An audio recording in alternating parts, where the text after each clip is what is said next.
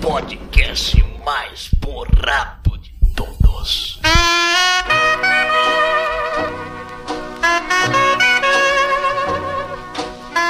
Eu sou Daniel e risadas de fundo sempre me fazem rir também.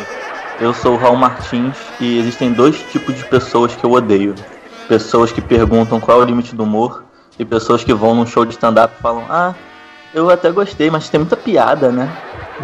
Que Caralho! que macho, senhora. Temos um macho. É, aqui é o Luiz Nazi e poucas coisas são mais engraçadas do que o meu sogro com vontade de cagar. Puta que pariu. Caralho, cara, nossa, que nojo. Puta, Pô, que cara. intimidade, hein? É engraçado, não, com, a, com a vontade, diga. Aqui é o Bruno e eu sempre começo a rir pra caralho quando eu tô em algum lugar, em algum lugar público, e aí eu ouço alguém que caiu nisso aqui. Puta que pariu. A, a, a, palavra que eu falei do limite da honra, vocês ignoraram completamente. Verdade. Agora ultrapassaram de verdade. Eu sou Fernando Caruso e eu levo o humor a sério. olha aí. Olha aí, rapaz. Muito bem, meus amigos, sejam bem-vindos ao TarjaCast, o podcast do site tarjanerd.com.br. E hoje estamos recebendo aqui o digníssimo Fernando Caruso, do Podcastinadores na Podosfera. Opa! Muito obrigado. E ator e comediante da Rede Globo aí no mundo real, né? Que Podosfera e o mundo real parece que são coisas distintas. Os responsáveis por nerdizar. Olha aí, eu inventei essa palavra aqui agora. Total aquele mesmo dos sábados da TV do Plim Plim, né? E nos reunimos aqui para falarmos de comédia. Esse gênero da dramaturgia que tantas vezes nos alegrou naquele momento que não temos nenhum motivo para rir. Se aproxime mais e nos acompanhe nesse papo de muita torta na cara e risadas de fundo logo depois dos e-mails.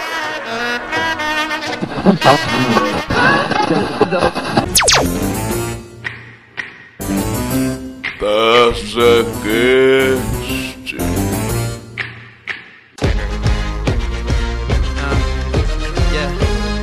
Então vamos já para a nossa leitura de e-mails e comentários. Estou aqui com meu querido e melhor TarjaCaster, Raul Martins. Cara, quando a gente vai gravar e-mails, eu e você, você uma coisa meio Batman Robin. Obviamente que eu sou o Batman, mas é gostoso. Valeu. Batman com capa amarela.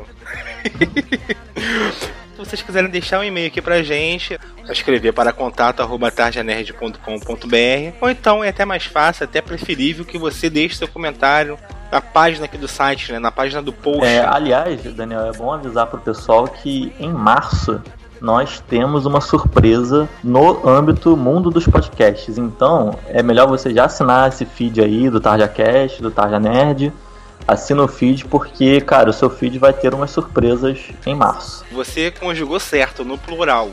Algumas surpresas que teremos aí, né? Aí não vamos revelar ainda. Próximo podcast a gente pode até dar umas dicas melhores, mas vamos criar esse suspense hoje aqui. E não perca, hein? Ah, mas você fala, ah, mas eu sou bobo, eu sou menino bobo, eu não sei assinar feed e tal. Cara, é muito simples e também qualquer coisa, você fica atento às nossas redes sociais, cara. Joga Tarja Nerd no Facebook, arroba Tarja Nerd no Twitter, arroba Tarja Nerd no Instagram. E ainda tem nossos twitters pessoais, cara. Tipo, por exemplo, o meu é arroba Raul, o Raul perguntou. Arroba o Raul perguntou. E o seu, Daniel? Meu é arroba Gustavo GB. tem que anotar, na verdade.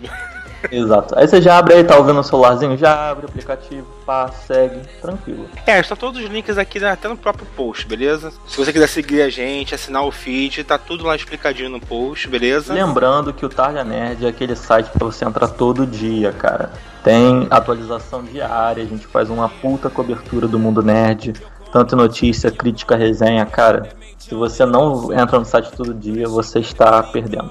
Não, show de bola então. Se você não quiser escutar a leitura de e-mails e comentários referentes ao TarjaCast 61, pule para 8 minutos.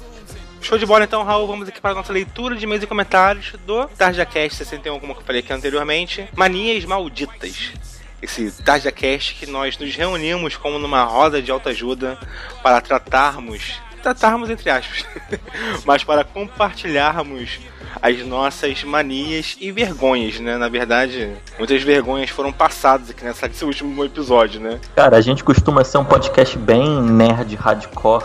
Mas eu gostei que a gente fez um episódiozinho meio que fora disso. Mas, assim, alguns passaram vergonhas maiores que os outros, né? Eu vi que o pessoalzinho aí, tipo o Raul, não gosta de passar vergonha, vem só com umas maniazinhas bem bonitinhas, assim, ah, você quer, escuta os outros na rua, você quer. Cara, tem que ser hardcore, Raul. Na próxima, ó, já sabe. Ou você entra com a mania, um vício hardcore, ou não participa. Cara, eu te digo uma coisa, lançado o desafio. Faça o podcast tema ex-namoradas e me chame que eu vou te mostrar o que, que é vergonha. Ó, um bom tema, hein? Um bom tema, vamos lá. Quem sabe aí.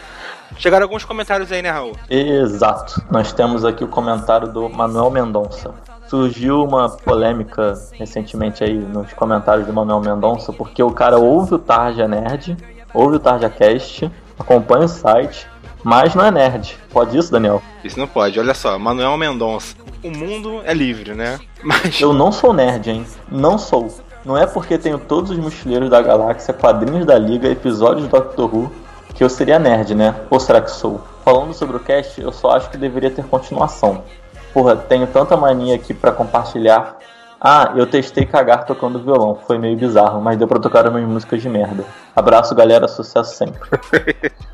Olha só, cagar tocando violão é uma coisa bem legal, assim, porque além de todo aquele lance que eu expliquei no cast de você, né, hoje se distrair enquanto tá lá praticando, né, tá excretando, na verdade, você ainda conta com o eco do ambiente, né? O banheiro, aquele ambiente fechado ali que o violão ele ecoa melhor, parece que você está tipo numa, num, estúdio de gravação, entendeu? A sua, até a sua voz, quando você ousa cantar dentro do banheiro, também fica bem legal, bem divertido. Eu aconselho para todo mundo aí ter uma, uma experiência dessa. Cara, eu queria que tivesse algum leitor, ou algum ouvinte leitor do Tarja Nerd que soubesse desenhar e desenhasse, tipo, grandes ídolos do rock cagando e tocando guitarra. Eu queria isso. Pô, seria muito foda. Seria muito bom. Já pensou o Slash com aquele chapéuzinho lá suado? Ia ser é. foda, hein? Aliás, falando em mania, você revelou sua mania envolvendo Chaves, cara, viu? Agora o Multishow vai passar Chaves, você tem mais chances de almoçar. Seu tempo de almoço foi estendido. Agora eu tenho mais chances de almoçar tranquilamente, né? Porque ver Chaves é a melhor coisa que tem para almoçar. Se você almoçar com uma foto do Silvio Santos na frente. Não, não, não, não rola. Não rola? Se for do Yudi até rola. Do Silvio Santos não rola, não. Ai, ai, show de bola. Chega de passar vergonha, já passei muita. O episódio ficou muito bom. Se você não escutou, porra, por favor, vá lá, volte aí um episódio da GCast 61 escuta que você dará boas gargalhadas aqui, né? É, com o Caruso não, né? Porque ele é comediante, mas ele não vai te fazer dar gargalhadas. Aqui é sério, é, aqui é pra discutir os grandes conflitos da comédia contemporânea. Exatamente, tipo um drama. É. Um podcast dramático sobre comédia. Show de bola então, então vamos lá para Tarjacast de comédias com Caruso. Olha aí, participação super especial.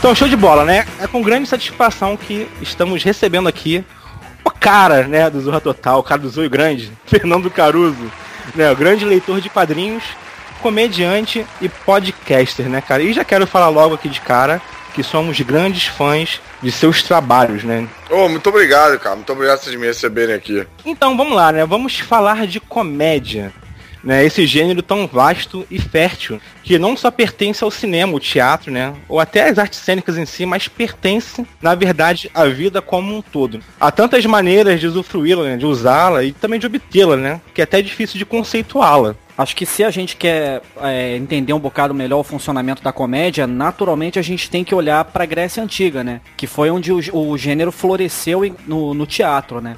Se você pegar a palavra comédia, né? A palavra comédia vem do grego, né? Comoidia, Comos, que significa festa, e oidos, que é cantor, aquele que entoa, né?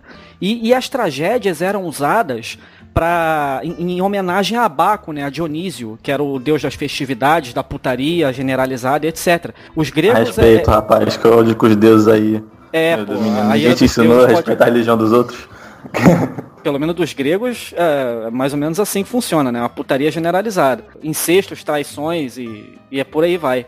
é, a gente vê os gregos assim como os caras que sofisticaram a racionalidade, né, científica, filosófica, mas os gregos eram uns porra louca do caralho, bebiam pra caralho. Justo. Tinha umas vida, uma vida muito boêmia, né? Mas assim, é, a primeira tentativa de conceituar o funcionamento da comédia foi feito lá pelo Aristóteles, né, na, na Poética que é o livro dele que ele trata da tragédia no livro 1 e no livro 2 da poética, né? O livro 2 é, tem uma, uma história meio misteriosa aí que depois até o Humberto Eco pegou e usou para criar o nome da Rosa, né? O livro 2 da poética, que trata da, da comédia, não chegou até nós, mas a gente sabe da existência dele por meio de relatos, né, de, de outros comentadores, de outros estudiosos de Aristóteles que vieram aí ao longo do tempo, e, e assim, é realmente um, uma lacuna que é difícil da gente tratar, né? Mas é, mas é isso, né? Pro Aristóteles, é, pelo menos o que a gente consegue entender a partir do, do, do, que o pessoal traz, que os comentadores trazem, né? É que é isso. A, a comédia funciona para ridicularizar a seriedade da vida humana. Então é, por exemplo, o que causa o efeito cômico é, na maioria das vezes, o absurdo das situações, o inusitado das situações, né? Sempre o, o, inesperado, o inusitado. É isso que causa o efeito e é isso que, que dá aquele efeito de, de trollagem, né? Aquilo que você não espera, né? Isso é, é, bacana. Mas agora eu tava. Você tava falando isso, eu tenho uma pergunta aí, quero ver quem sabe me responder, porque eu, às vezes eu me confundo. Existe uma diferença, e se existe, qual é, entre comédia e humor? Ou é sinônimo? Cara, eu já vi algumas teorias de que é, o comediante trabalha com isso no palco, né? Ou sei lá, na TV, né? E o, o humorista é o que escreve, escreve texto de humor, é, é, é, meio, sei lá, mais abrangente nesse sentido, né? É, mas eu, tô, eu acho que não tem muito uma utilidade, entendeu? Qual a diferença entre humorista ou comediante?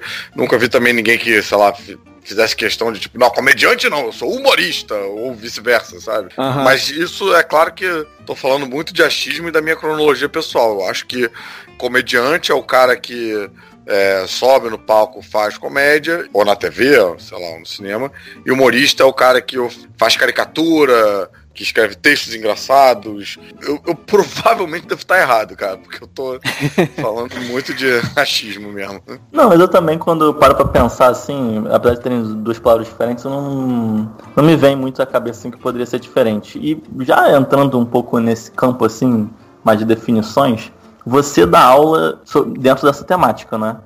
Sim, eu dou aula de comédia. É, eu comecei a fazer isso é, tem o que? Uns, uns 12 anos, eu acho. Eu fui chamado para fazer um, um workshop em, em, Friburgo. E aí eu, eu, preparei uma aula, foi a primeira vez que eu elaborei a, a, essa ideia para estudar a comédia, separando tudo que eu considerava os pilares da comédia universal, tipo as coisas que são fundamentais para comédia funcionar, e aí fui criando e juntando exercícios para estudar essas coisas. E essa aula que eu dou até hoje, eu sou professor no tablado e dou aula junto com uma colega, a Daniela Ocampo, e a gente coloca em prática essas coisas que, é, ao mesmo tempo, transformando em teoria coisas que a gente aprendeu em prática e colocando em prática coisas que a gente considera teoricamente. Então, a gente pegou tudo que a gente viu ao longo do nosso, nosso trabalho, assim, né? E que a gente meio que estudava quase que indiretamente e transformou numa metodologia para passar para os alunos, porque uma coisa que a gente reparava é que a comédia era muito vista como quase como um acidente de percurso ou muito é exatamente como... isso que eu pensava quando você falou ah eu dou aula de comédia que está falando no podcastinadores foi a primeira coisa que eu pensei. Eu pensei cara mas será que é uma coisa que dá para se ensinar? E foi a primeira pergunta que me veio à cabeça quando a gente estava montando esse cast tipo é que tá, dá pra, dá pra ensinar uma pessoa a ser um comediante ou uma pessoa a ser engraçada ou é tudo a mesma coisa? Cara, é. Não, acho que tem, tem diferenças aí muito sutis, mas te reparava era que a comédia era muito vista como assim de percurso ou como um certo reducionismo do tipo, ah, ou é engraçado ou não é engraçado e ponto final. Porque assim, eu acho que a comédia ela tem ela tem muita matemática, tem muita precisão, mas ela obviamente não é só isso. Então, eu acho que dá para estudar comédia sim. O cara que, sei lá, que não. Uma pessoa que não se considera engraçada pode estudar esses elementos, entender e tal, e, e ver e entender por que, que eles funcionam ou não funcionam. Quando você vê uma piada Você fala, ah, por que, que isso foi engraçado? Ah, por causa disso, disso. Ou por que, que não foi engraçado? Ah, porque atrasou um tempo ali, pá, pá, pá, pá. Mas é claro que tem sempre alguma coisa que que é o material que a pessoa traz, né? Porque eu acho que, que isso também acho que faz uma diferença quando você para para pensar em a diferença entre comediante e ator de comédia. O ator de comédia é um, é um cara que executa bem um texto de comédia, que executa bem, que entende o humor, e o comediante é um cara que cria seu próprio conteúdo essas ferramentas que a gente estuda, se o cara é um gerador de conteúdo, ele vai pegar essas ferramentas e vai modelar melhor aquele conteúdo que ele está criando, vai fazer uma parada mais eficaz. Uhum. A gente não entra muito nesse viés do conteúdo, assim, de tipo de, ah, é mais engraçado falar isso do que falar aquilo. É mais na forma, entendeu? De como botar determinada piada para funcionar. Então, para tentar falar um pouquinho mais concretamente, quais são os pilares de, que a gente estuda? É, predisposição desconhecido, assinatura, repetição, inversão de expectativa, humildade, exagero, timing e verdade. Eu acho uhum. que eu uhum. lembrei de todos. Cada tema, assim, a gente pega um tema e passa, sei lá, dois meses estudando esse tema com exercícios que vão abordar aspectos diferentes desse mesmo tema. Alguns desses temas são coisas bem objetivas, que eu acho que dá pra gente falar bem aqui é, sobre isso. Por exemplo, inversão de expectativa é um pouco isso que vocês estavam falando, da coisa de surpreender, de sub subverter aquilo da, da realidade e tal. Você, o riso vir com a surpresa, com um susto. Você não espera que tal coisa vá acontecer, você surpreende com aquilo, você acaba rindo, que a gente gosta de, de ser surpreendido. Isso é uma ferramenta, né? E é uma ferramenta quase que de roteiro, e que você vai ver isso não só em comédia, como você vai ver isso em filmes, e filme de terror, filme de ação e tal. A gente gosta de ser surpreendido quando a gente vê, quando a gente vê alguma coisa que não surpreende a gente, a gente normalmente fala, tipo, ah, achei previsível, ah, achei chato, ah, enfim, a gente não, não curte. Então, inversão de expectativa é uma ferramenta. Aí, para isso, você precisa trabalhar coisas do tipo como é que você vai inverter essa expectativa, como é que você vai inventar uma coisa louca que vem depois, você precisa de coisas que são bem básicas, que às vezes as pessoas atropelam, passam por cima direto, que é gerar expectativa. Você precisa fazer uma cena ou contar uma história que faça com que as pessoas se perguntem que porra é essa que vai. Que, o uhum. que, que é que vai acontecer agora? Se você conta uma piada, piada dessa anedota básica, e ninguém tá interessado no final, ninguém tá nem aí pro português ou pro argentino ou pro piada do pavê, né? Piada. Cara, é, a piada do pavê. A piada não vai rolar, entendeu? Então é importante pro cara que tá contando a piada, porque isso é, um, é uma coisa que quem quer começar na comédia, às vezes erra porque tá ansioso para chegar na parte engraçada, sabe? Tá ansioso para chegar na parte do tipo do. Ah, e o bambu enfia no cu e tal. Aí o cara corre. corre para esse final e se você não se importa com os personagens que estão ali antes, o final não é tão engraçado quanto se você tivesse importando. Tem que saber acumular atenção, né, cara? Criar Exato. expectativa. Então, só fazer uma pergunta aqui, desculpa, que eu sou meio leigo, fazer uma pergunta idiota, que sou um pouco leigo, idiota também. Mas é que é o seguinte. Então, pelo que eu entendi, assim, é um comediante, antes de mais nada, então ele tem que ser tipo um ator, né? Uh, eu acho que sim, mas o comediante está falando em que área, em que gênero? Tá não, é, pensa, o, é, vamos pensar aqui na, no, no stand-up, então. O cara que sobe no palco, ele, ele tem que ter esse, esse quê de ator, ele tem que conhecer toda né? essa técnica, é, esses trejeitos. Eu acho que ele acaba fazendo uma persona, acho... mas ele não vai fazer qualquer personagem, né? Eu acho que. É, eu, personagem... ele não necessariamente precisa ser um bom ator, mas eu acho que ele tem que saber subir no palco e falar com as pessoas, por exemplo. Se o cara, sei lá, é tímido pra caralho, não sabe articular não sabe falar com clareza. Aí a piada dele não funciona. Aí era melhor ele estar tá escrevendo ao invés de estar tá executando as piadas dele, entendeu? O cara precisa, assim, de rudimentos do, bem básicos aí do, de atuação, mas não precisa ser o melhor ator do mundo, não. Uhum. Mas ajuda se ele for. Mas é, até para improvisar também, né? Porque a comédia tem muito esse, principalmente o stand-up tem lida muito com, com o improviso, a impressão só. É impressão, stand-up não lida muito com improviso, não. não. O, quer dizer, depende, né? Tem, tem comediantes que gostam de improvisar, de improvisar com a plateia e tal, mas o, a, a essência do stand-up é fazer parecer que você tá falando aquelas coisas na hora, mas você não tá falando aquelas coisas na hora. Você elaborou uma piada, você é, estudou e entendeu a melhor maneira de contar aquilo, que é aquela maneira que você sabe que funciona. O comediante stand-up que sobe pra, no palco pra fazer moda caralho sem ter preparado nada, o cara é, não é muito bom profissional e não vai durar muito tempo. Normalmente o cara que sobe no palco, ele tá muito preocupado em fazer com que aquelas piadas funcionem e que a plateia ria. É uma responsabilidade muito grande. Em particular no stand-up, você tá completamente desguarnecido, né? Você tem só você para falar com, sei lá, quantas pessoas que vão estar tá ali te ouvindo. Então, se você não tiver no topo da sua, do seu jogo, cara, você vai se dar mal, cara. É. Mas é feito para parecer que Ai, gente, olha o que acabou de me ocorrer aqui, sabe? É o Cara, famoso tava, tava vindo pensando. Exatamente. Tava vindo pra cá. Não sei se repararam, mas. E aí a pessoa, tipo, fica, caraca, nossa, o cara teve essa ideia agora.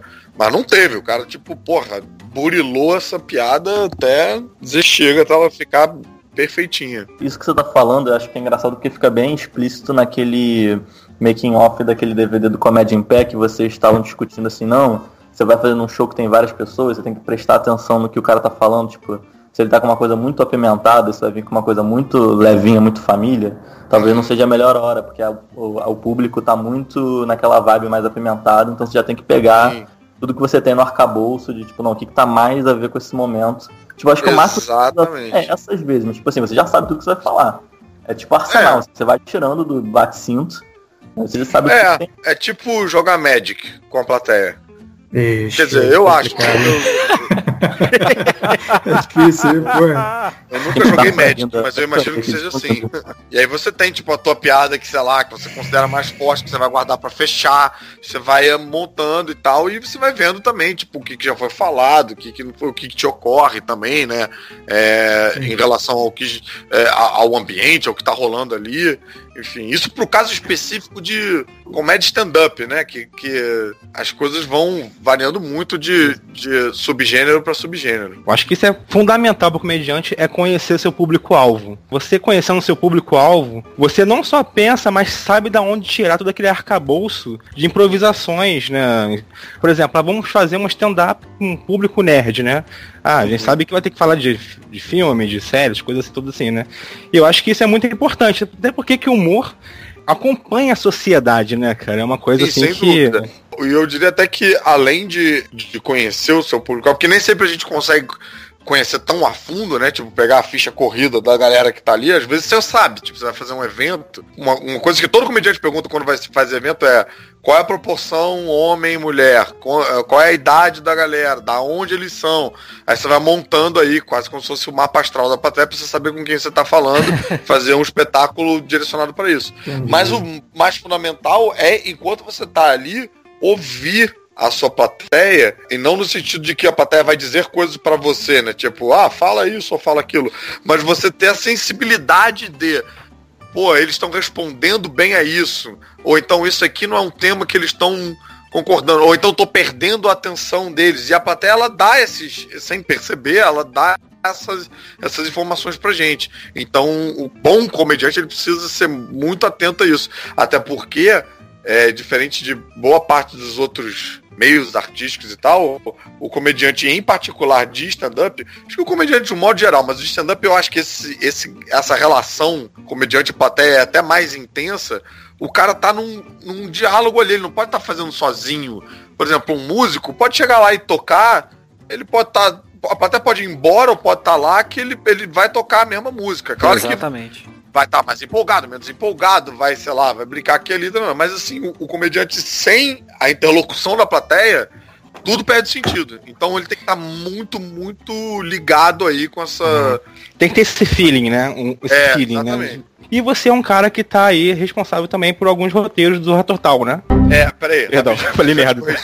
É, o programa já não chama mais Zorra Total, chama só Zorra, né, da formulação que mudou o programa todo e tirou é, Claque, tirou personagem é, recorrente. o nosso host informado aí.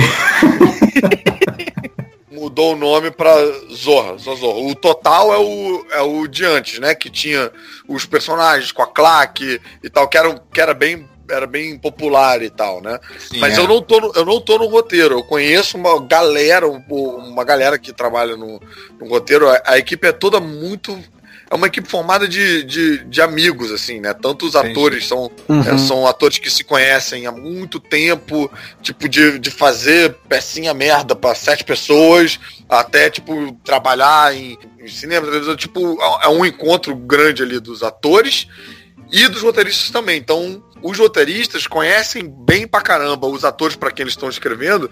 Tô- eles sabem que eu sou totalmente nerd e tal. Então, todas as cenas nerd caem pra mim. Eles sabem que eu vou ajudar a defender a cena ali na hora e tal, né? Com os amiguinhos e tal. E Uhum. fala, tipo, não, peraí, pra fazer o Batman Adam West tem que ser outro uniforme, não pode ser o Batman Nolan e tal, tal, tal.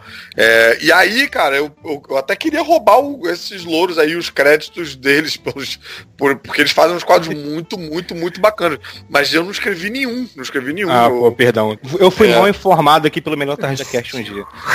É, Não, eu fico lisonjadíssimo de vocês acharem que eu que escrevia, mas, mas Ah, não, não, não sou eu. Mas, por exemplo, o cara que pensa o roteiro de um programa desse de comédia, ele é tão comediante quanto o cara que vai lá e faz a piada?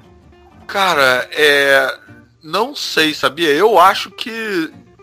Sim e não. Eu acho que o cara tem que saber pensar como o cara que vai lá e faz a piada, mas às vezes o cara que executa a piada tem habilidades que o cara que escreve não tem. Uhum. Todo programa fica melhor quando os roteiristas têm um, um domínio absoluto do, do, do que eles estão fazendo e os atores já conhecem isso e respeitam isso e tal. É a maior, é a maior parte do caso dos programas americanos que a gente consome, sabe? Os roteiristas são sempre meio que a, a última palavra, assim, sabe? Aliás, em, em quase em quase todos os gêneros, né? No- a- normalmente a maioria dos showrunners lá da- das séries americanas são roteiristas e roteiristas-chefes e tal. Nunca é o ator. Aqui que tem uma coisa meio diferente que o ator fica mais. Ele às vezes ele ganha mais poder do que o, o roteirista. Verdade, né? Raindrops are falling on my head. And just like the guy's feet are too big for his bed, nothing seems to fit. Uma pergunta aí, falling. É, você é notoriamente um, um comediante nerd, né, cara? Então, é, como é que foi isso, né? É, Você sentiu algum estranhamento, né? As pessoas sentiram algum estranhamento? Até porque ser nerd é uma coisa que pro público em geral é uma coisa estranha uns anos atrás, né? Agora que tá começando a, a bombar mais, a ficar mais conhecido. Como é que foi isso de você, um comediante nerd? Como é que foi essa recepção do público, da equipe? Na verdade, assim, o caminho foi contrário, né, do que você tá falando. Eu não, eu não comecei como um comediante nerd, não, não me apresentei assim no, no, meu, no, no meu processo né, no, no- na carreira do trabalho. Eu comecei, a primeira peça que eu fiz, eu tinha 17 anos. E, e venho trabalhando sem parar desde então, né, de peça em peça, de programa em programa e tal e tal. E, mas eu, desde antes de trabalhar, eu sempre fui nerd. Eu comecei a ler quadrinhos quer dizer, quadrinhos desde a vida toda, mas o meu primeiro quadrinho de super-herói, que eu acho que é o que marca bem a, a hora que você começa a procurar drogas pesadas aí, foi aos 10 anos de idade. Aos 10 anos de idade eu li minha primeira revista do Homem-Aranha e aí não parei mais também. Então, Aí. assim, desde antes de trabalhar, eu já era nerd.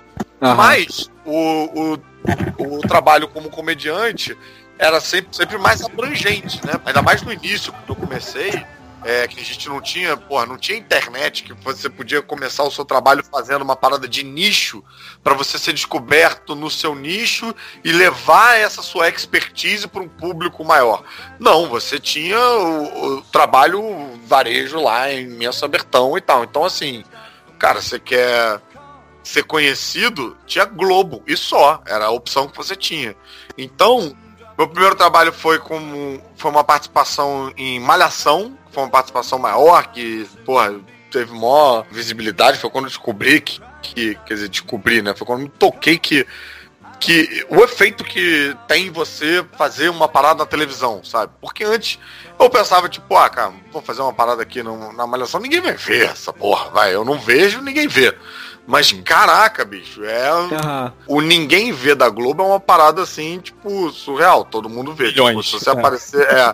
Se você aparecer no Bom Dia Brasil, cara, pode ter certeza É, Globo a tia né? sua vai mandar uma mensagem, enfim. E aí, É, mas nerd é, tem muito isso, né? Porque o nerd ele vive na bolha dele e aí ele olha pra TV aberta assim e ele acha que ah, a TV já morreu. A TV É. acabou. Não, E cara. bicho tá aí, firme e forte. Então, assim, eu fui trabalhando isso em paralelo. Tipo, fui trabalhando minha carreira de ator, onde aparecia oportunidades e tal e tal.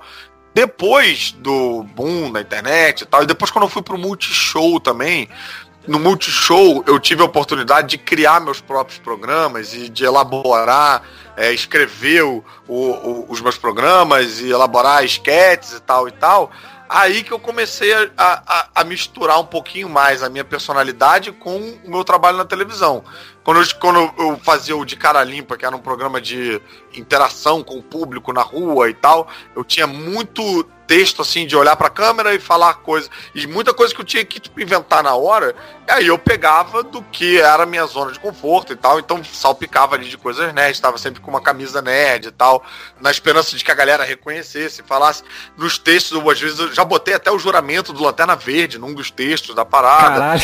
Então, porque eu tinha esse espaço, tinha que preencher, então preenchi como eu sabia. Quando eu fui fazer o programa Aham. de sketch lá no Multishow também, que era o, o Estranhamente, eu juntei com um amigo meu da faculdade também era nerd, também gostava dessas paradas. Eu falei, cara, nossa chance, vamos lá.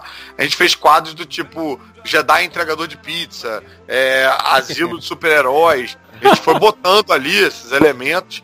É claro que a televisão ela tem uma preocupação muito grande, e isso atrapalha muito nessa, nessa empreitada em particular, tem uma preocupação muito grande de o público com quem você está falando ser o mais abrangente possível. Eles não têm interesse em falar com um nicho, eles têm interesse em Isso, falar. isso. né? Então eu tinha que colocar esses elementos de um jeito que não fosse excludente pro público civil.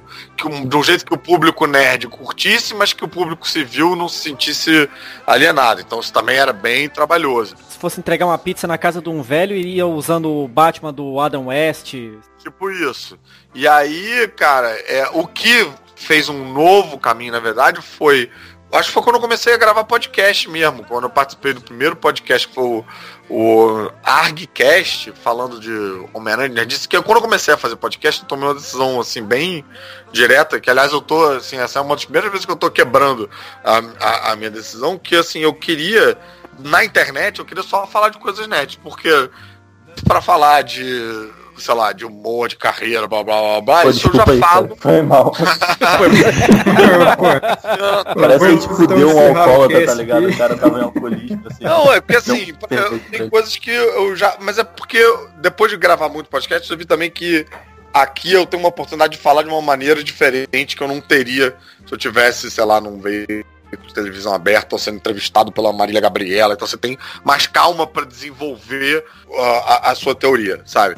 Mas, Uhum. então, quando eu comecei a fazer coisas na internet, eu só conscientemente quis só fazer coisas nerd, que assim, era uma parada que eu tinha quase que uma, uma crise de abstinência, você tá entendendo? Eu queria falar sobre quadrinhos com as pessoas, queria falar sobre nerdice, sobre Star Wars, sobre essas coisas que eu amo, e eu não tinha tanto espaço para isso na mídia tradicional.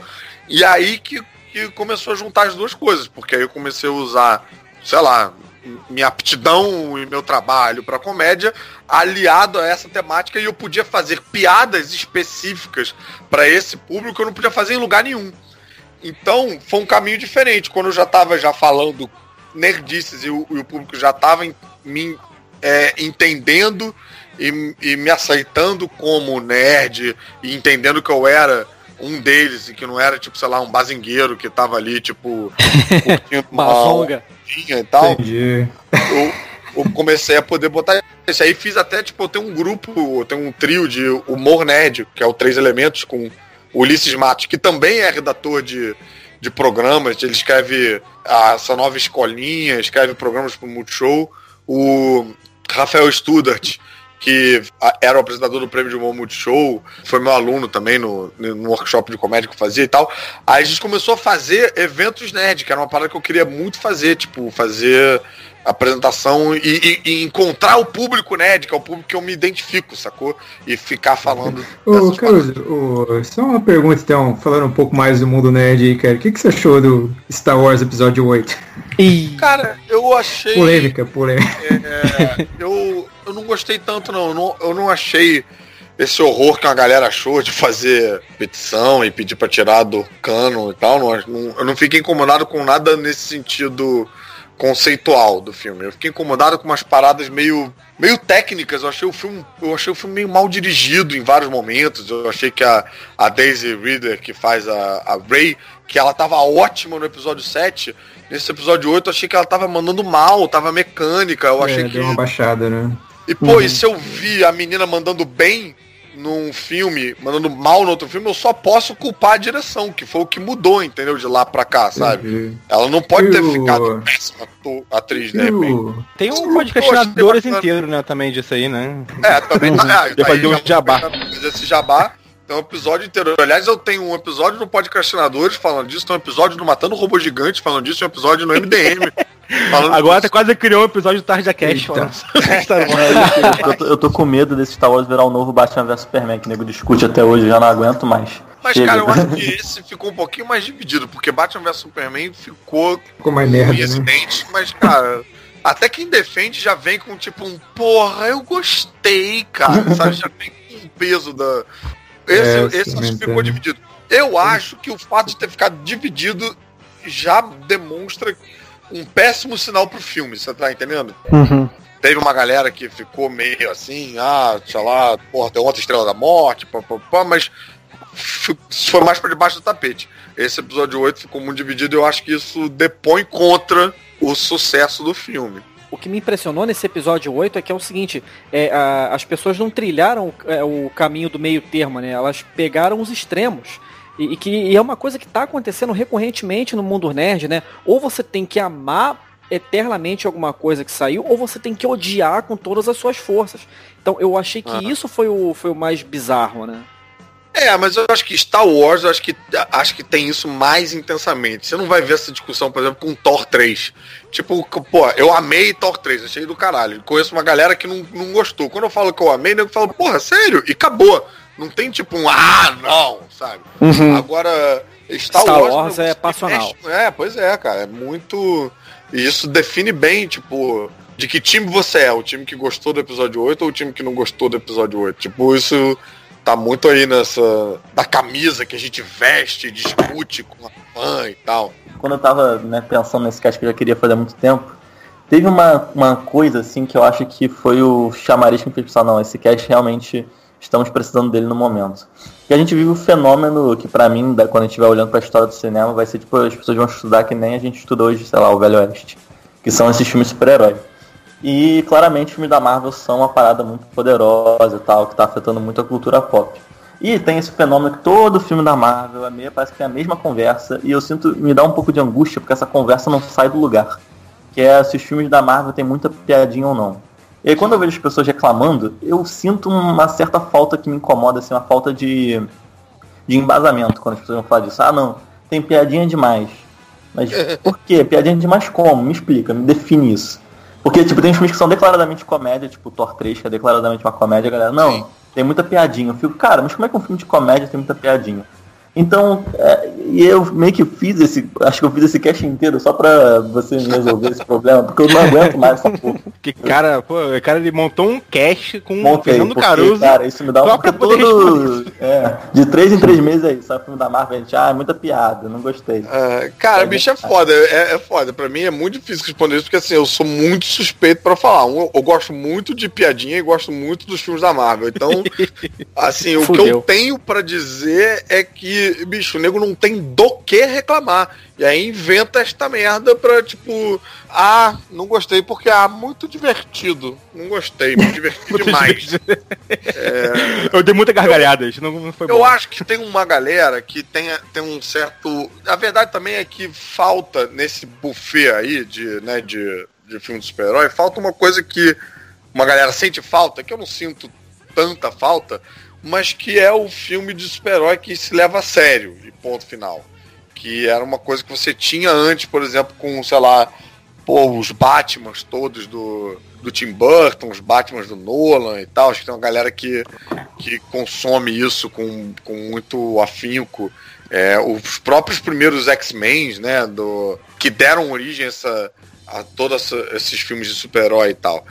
Uhum. E eu acho que existe essa dor de cotovelo, assim, meio de tipo de, porra, mas filme, filme de super-herói não é coisa de criança, não é uma coisa boba, é, é, é pra ser foda. Eu acho foda, eu leio as revistas fodas e tal e tal, e não é essa brincadeirinha, não sei o que também. Então eu acho que tem uma galera que quer se sentir respeitada e adulta num filme de super-herói.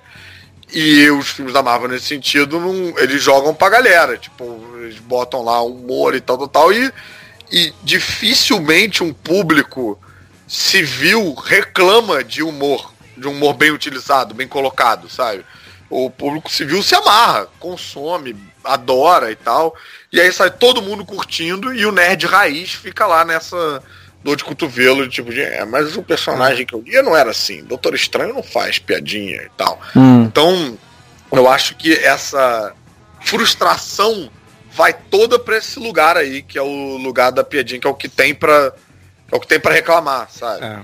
É, eu concordo realmente contigo, cara, porque é justamente isso, né, cara? É, uma- é a falta de variedade de filmes de heróis, né? Pois é. A gente até tem, né? Tem aí o Batman vs Superman, Liga da Justiça. Se bem que Liga da Justiça agora foi comédia pura, na verdade, né?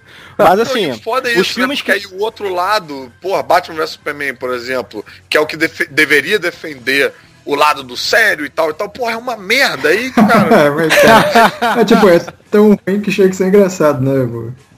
cara, é, é foda, cara. Não, aí se explica também o sucesso do Logan, né? Que eu acho que pra muitos foi um dos últimos filmes aí. Foi bom realmente, envolvendo heróis que não teve Aham. tanta comédia assim, né? Por isso tanta Sim. gente em deusa, né? Porque é. é um conteúdo que tá em falta ali, né? Exatamente, exatamente. E eu acho que isso seria bacana de ter mais, realmente, apesar de eu, de eu ser adepto da, da comédia, da piadinha, adorar isso e tal. Eu acho que pro gênero se manter mais tempo, é bacana ele ter essas, essas mini sub-variações, sabe? Pra manter o interesse e pegar públicos diferentes e tal. Então, eu acho que é importante, sim, esse, esse oxigênio aí no, no gênero. Entendi. Olha, de bola. mas aqui nesta mesa teve gente que reclamou que o Doutor Estranho tinha muito piadinha. Né, Eu Daniel? falo logo. Eu falo logo. Eu reclamo mesmo, eu sou desses. Seguinte, cara, igual o Thor agora, pô, tem várias piadas no filme e daqui a pouco a menina vai descer da nave, ela toda pomposa, ela cai do- da nave. Que toda pomposa, ela tá bêbada, cara. Cara, não, pô, legal, Não, parecia que tava pomposa, depois tu descobre que ela tava bêbada que ela caiu. Tipo assim, O Daniel é aquele cara que não mais gosta de ser enganado. E O filme dá, o filme dá um plot twist ele fica puto. Mentira, ele fica pistolado. ah, mentira. Tem duas coisas que nerd se incomoda, que é isso, né, do quando o filme não se leva muito a sério e quando muda a etnia de algum personagem. Aí nem quer se jogar da janela, fogo no próprio corpo. É, foda. Essa Mas também, assim- cara, bicho, isso dá todo um outro podcast aí, cara. Essa-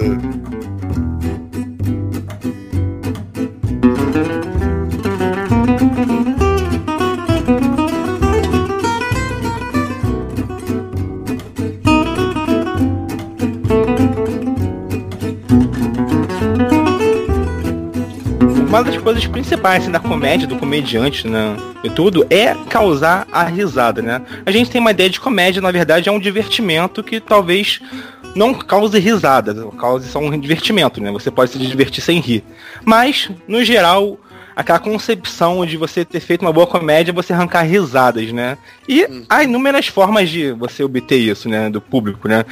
Mas depende muito também de quem vai fazer a piada. Pô, eu posso fazer uma piada aqui que vai ser uma merda e você pode repetir essa piada. Eu tenho certeza que você vai repetir essa piada aí. eu acho que tem uma outra de bola. questão aí também, que é uma discussão interessante e bacana também, que é bem parecido com Star Wars nesse sentido, que é o, é, o lado negro da força e o lado da luz e tal. Porque sim, o comediante ele procura risada, procura questão, mas até onde você vai para conseguir essa risada, entendeu? Porque eu acho que o comediante, num primeiro momento, ele tá lá procurando risada, ele quer risada.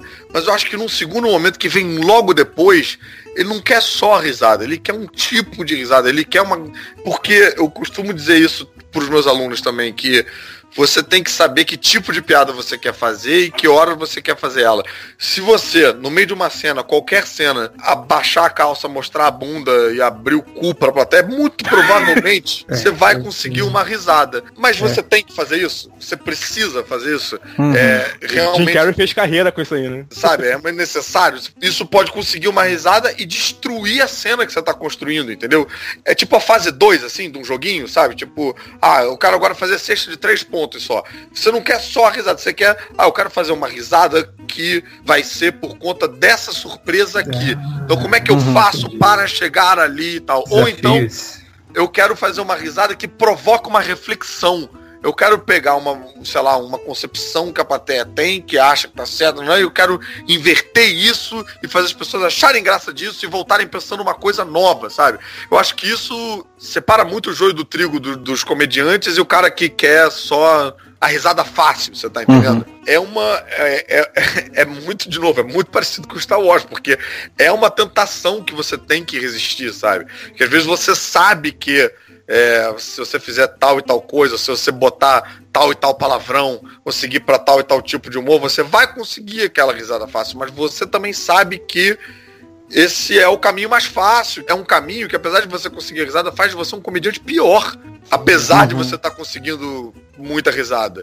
Então, você tem que resistir a essa tentação, mas ao mesmo tempo você às vezes cede um pouquinho para dar um pouco do, do que agrada a plateia, mas aí você tem que também fazer o que te agrada. Cara, é um, é um poço É um de jogo de forças, né? esquizofrenia e.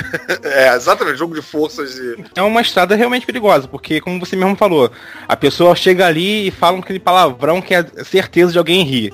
Mas Aham. também tem aquele público que tá- não vai mais absorver aquilo também, né? E você Aham. vai deixar de atender aquele público que já espera de você algo a mais, né? Saber tirar uma ironia, uma zombação, uma decepção do contexto, do cotidiano, da sociedade em cima disso, cara, é uma habilidade muito legal, assim, cara, que eu admiro muito, assim, do- dos comediantes. O comediante, ele rapidamente, ele é um cara que sabe que ele consegue fazer rir.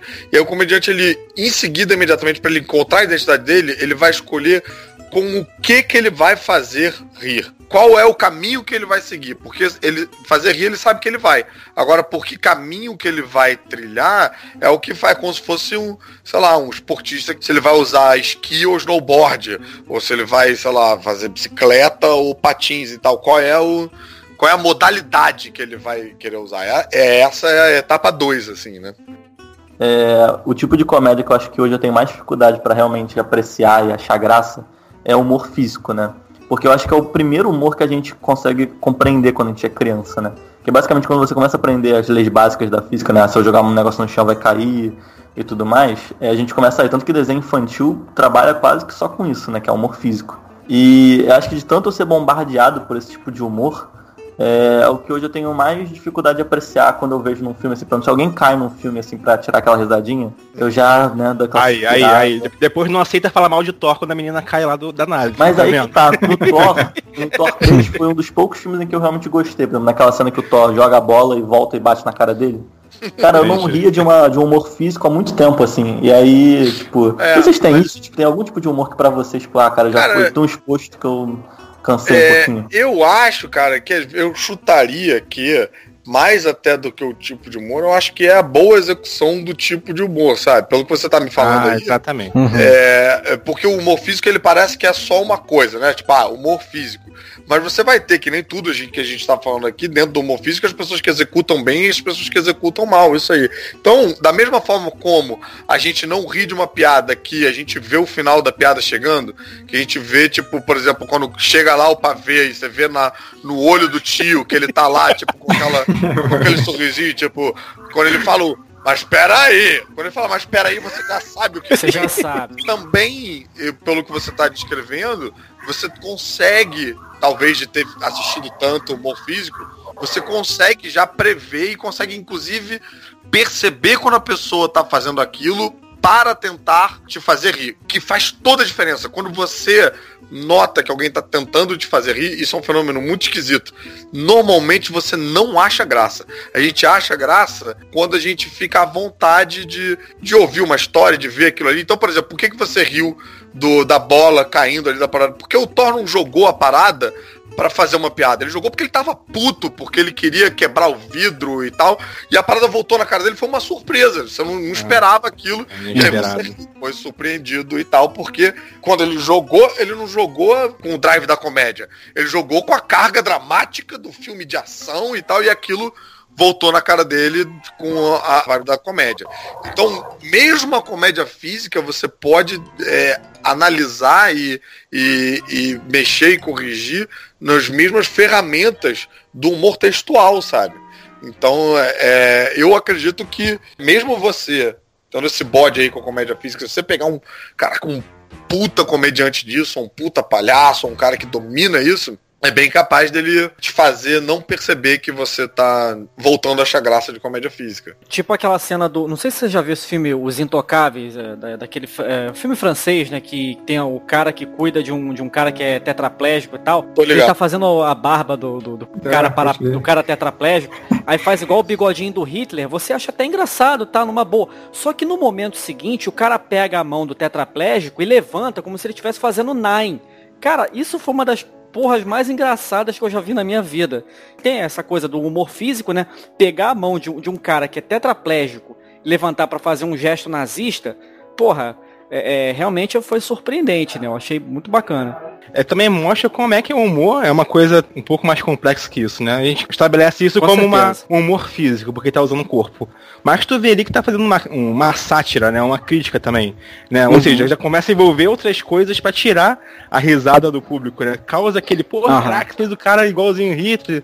Ele tá usando um físico pra mostrar aquilo que vai mexer com outras coisas, né? Um psicológico. E outra, eu, eu não vi esse filme, mas tô ligado que, pô, é um filme, é um drama e tal e tal. Então, tipo, um momento de comédia ali, cara, é catapultado pra cima. Se você pega essa mesma parada e faz um filme que tá, tipo, um desses, sei lá, todo mundo em pânico, e tá rolando isso o tempo todo, Ah. talvez você não achasse tanta graça quanto Exatamente. você acha num Verdade. filme que é dramático, que é sério, que você tá sentindo a dor daqueles personagens, a questão de cada um e tal. Então o humor vem como um escape mesmo, vem como uma válvula de escape. E aí, cara, é- ele funciona no auge da sua essência, né?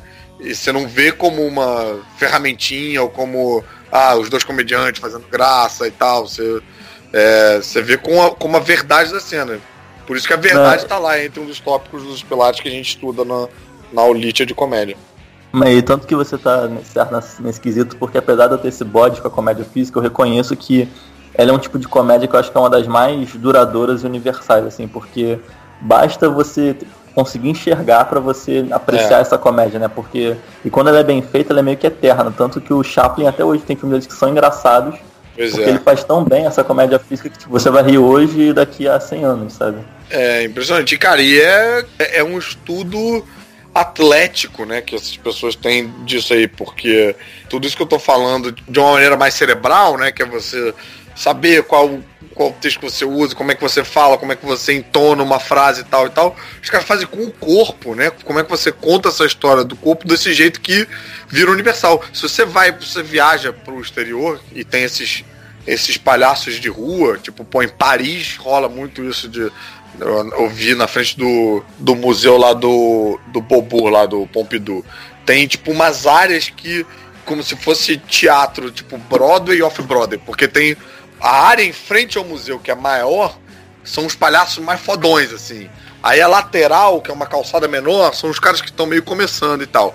Bicho, o cara que tá ali segurando aquela atenção, ele sabe que a plateia dele é composta por é, americano, italiano, espanhol, francês e tal. Então ele tem que fazer um humor de um jeito que todo mundo ria. E crianças e adultos, né? Ele sabe que é, ele tem que prender a atenção da criança pro pai parar ali, mas ao mesmo tempo pro pai continuar ali, ele tem que jogar alguma coisa que o pai pegue, sabe? Porque também é o pai que dá o dinheiro pra criança botar lá no chapéu do cara. Então o cara tem que ser muito, muito universal, cara. Esses caras são, assim, tropa de elite do humor. O- Os Trapalhões seriam também um expoente desse, desse humor mais físico, assim? Ou... Cara, acho que é, também, né? Eles tinham. Eles, eh, eles vinham do circo, né? Muitos deles vinham do circo, mas eles tinham muito de costume também, né?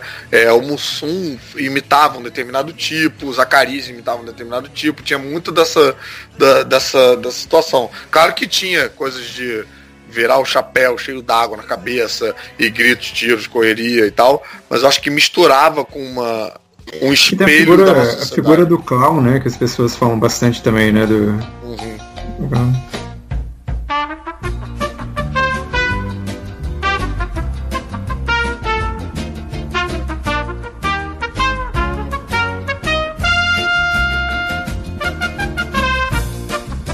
Engraçado que, cara, existem inúmeras formas né, e tipos de comédia, né, cara? E isso foi evoluindo através da própria sociedade, né? Lá, 1800 e pouco, se tinha um- uma forma de se fazer humor, né? E com o passar do tempo foi se criando outros novos, né? E hoje também temos uma gama aí de comédias que são muito utilizadas hoje em dia, né?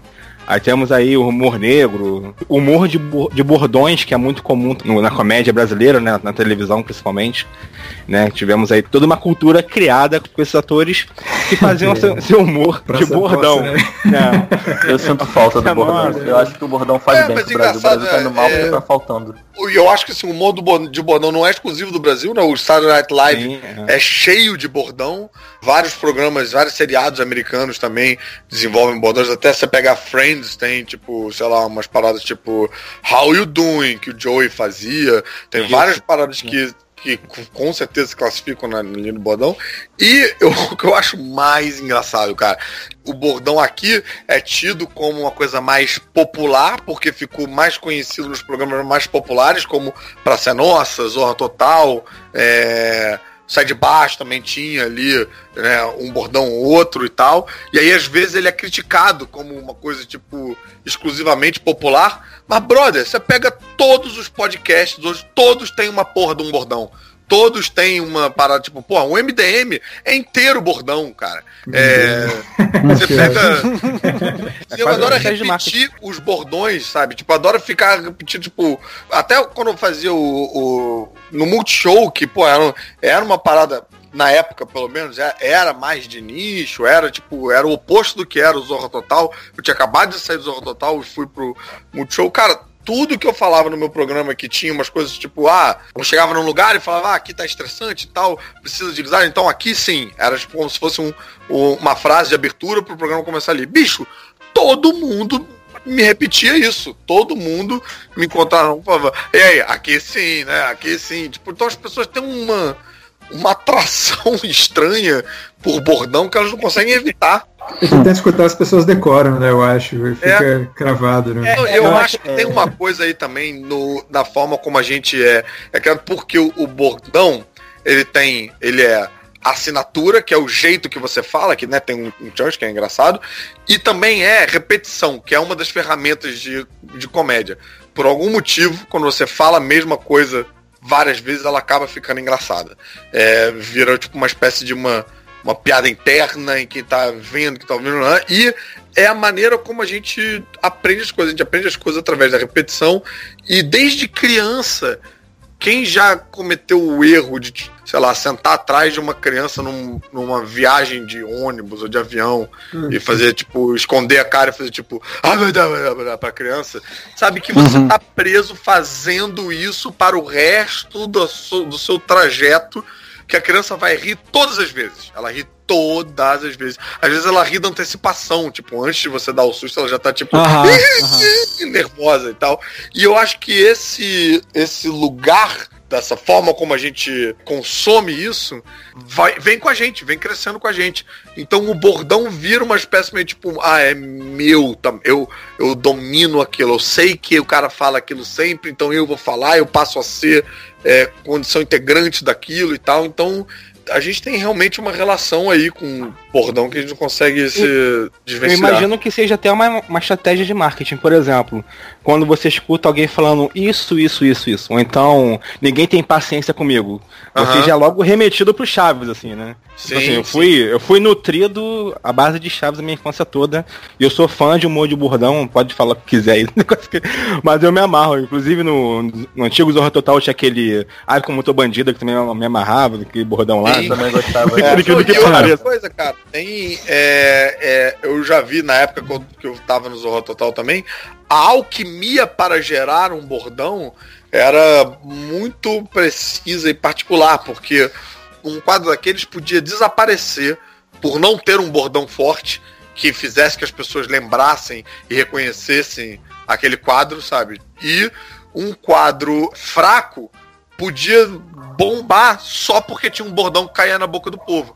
Então, o bordão ele tem que ter uma quantidade de palavras pequenas, você não pode ter um bordão que seja. é, eu acredito que a conjectura atual da sociedade não respeite o assunto, que o nego não consegue repetir, o bordão morre, sabe? Olha que a ser- faca, olha a faca, tá bom. É. Exatamente, são coisas curtas, a maneira como você fala tem que ser engraçada. Então também tem todo uma, um estudo aí por trás, aí, sei lá, e tal, uma dedicação, sabe? Que a gente às vezes é, take for granted, né? Tipo, deixa, é, passa batido, assim. Quando você valoriza. começou a falar do podcast, que todos eles têm bordão e tal, eu sou um cara que eu sempre fico putaço quando vem alguém criticar alguma coisa, única e exclusivamente por ela ser popular, né? Então, tipo, ah, eu não gosto, sei lá, do Faustão porque minha avó vê, então deve ser uma merda, sabe? As coisas assim. Aham. Ah, meu porteiro vê, então eu não gosto. Eu sou. Pra fico achar outros motivos, né? Mas usar isso aí realmente. É, sim, mas se o motivo é esse, eu fico puto, entendeu? E eu acho muito engraçado porque quando a internet surgiu, principalmente o YouTube, veio aquela vibe de o YouTube vai salvar o Brasil porque a TV é uma merda, Ah, vai salvar. Salvou. sabe? O, cole- os colégios vão melhorar, a economia vai subir, porque tem blog. E eu achei muito engraçado e muito irônico, porque a primeira coisa que começou a bombar realmente nos vlogs era um- o típico humor que já tinha na TV, que era tipo, galera fingindo que era mãe, sabe? Alguém fazendo uma persona muito marcada. E eu fiquei, caramba, né, cara? É uma coisa tão forte do Brasil, essa coisa do personagem, assim. essa É, coisa. né, cara? E a gente Muito não consegue louco, fugir, a gente tenta e não consegue. E, cara, e tem uma coisa que é bem curiosa aí nisso que você tá falando, né? Porque YouTube, pela, pela definição da palavra, e, e que os caras criaram pensando nisso, é a TV você. Tube é como os, os ingleses chamam a televisão, né? Tipo. É, Tubo, tubo da televisão. Tipo, é, exatamente. É, um- é uma das gírias pra televisão. E YouTube é tipo you- você tubo, né? Então é você TV. Aí o que, que o cara faz? O cara pega o que já tem na TV, só que é ele que vai fazer. Então, eu que vou apresentar as notícias, eu que vou fazer, eu que vou ser o comediante, eu que vou ser o que. E é isso que acontece, né? E aí e o que acaba acontecendo que a gente vê um pouco agora também é uma busca louca por views. É. Da mesma forma como a TV também passa pela guerra, pela audiência e fazendo qualquer coisa por audiência. E aí você vê os caras, tipo, porra, trolando a mãe e cag- É, tomando isso banho de Nutella e fazendo. Ah, né? é, isso, Nossa, isso é cara, bizarro. É foda mesmo. Mas assim, mas uma coisa que acontece é que muita gente que faz humor na internet tem uma liberdade um pouco maior de, de gama de piadas, de temas que pode abordar e tudo mais, né? E na televisão isso às vezes se perde Sim. um pouco, né? Vou usar, por exemplo, o Porta dos Fundos, né?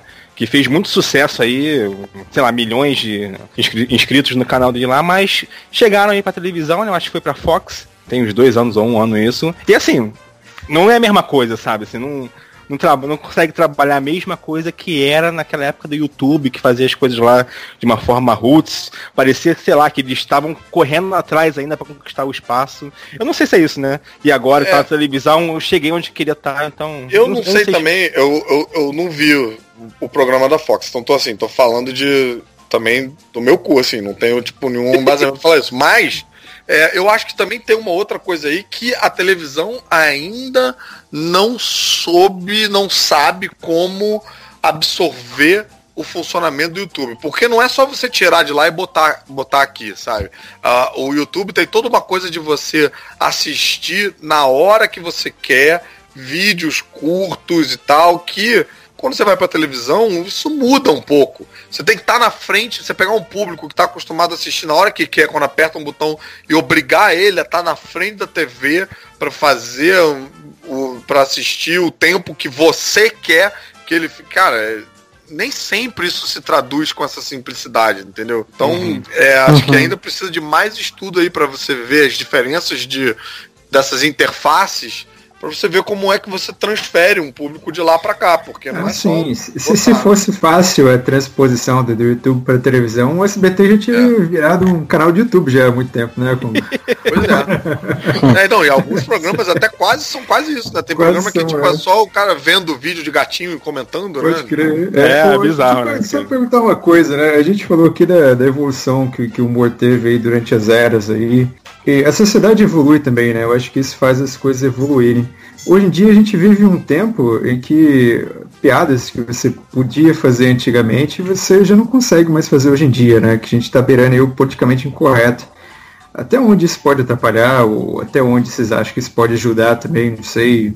Cara, eu acho que assim, isso isso não é uma coisa de hoje, né, cara? Isso acho que é uma, é uma coisa que vem sempre acontecendo. Tenho certeza que em, em 1400 apareceu alguém começou tipo, a dizer que não dá mais fazer um determinado tipo de piada, e aí isso foi ficando pra trás. Mas o que fica pra trás a gente não, não lembra. Toda, todo, todo esse momento de transição gera uma resistência, gera uma coisa tipo de ah não, mas peraí, é, porra, eu antes podia falar isso, agora eu não posso falar mais. A próxima geração, que já vem não podendo falar tal e tal e tal coisa, não vai sentir essa falta, né? Então se a galera que reclama é sempre a galera que tá no meio do caminho aí, entendeu? E eu acho que isso pode ser visto como um empecilho por um lado. Ah, pô, é difícil agora, falo isso, ofende tal, tal grupo, falo aquilo, ofende tal, tal, não posso falar, nada. Por outro lado, mais do que um empecilho, acho que é um desafio que te obriga a saltar para uma, uma outra qualidade de humor. E que eu acho que é muito interessante. É bem mais difícil e o, o humor o comediante, eu acho que o humor, de um modo geral, por definição, ele é, é importante para ele que todo mundo ria. Então você não pode estar fazendo um negócio que uma galera ri e um outro grupo não ri e não acha graça, sabe? Você vai estar, porra, delimitando. Se você consegue fazer uma parada que realmente, genuinamente, todo mundo ri, puta que pariu, ponto para você e você fica melhor no que você faz. Então, é mais difícil, exige mais inteligência, exige mais cuidado e sensibilidade, mas eu acho que a recompensa é, é maior. E eu acho que a gente não tem que resistir a essas mudanças, não. Eu já, já pensei diferente, já. Eu já pensei meio tipo, ah, porra, que besteira e tal. Mas hoje em dia eu já acho. Eu, eu imediatamente desconfio de quem reclama de que alguma coisa é mimimi, sabe?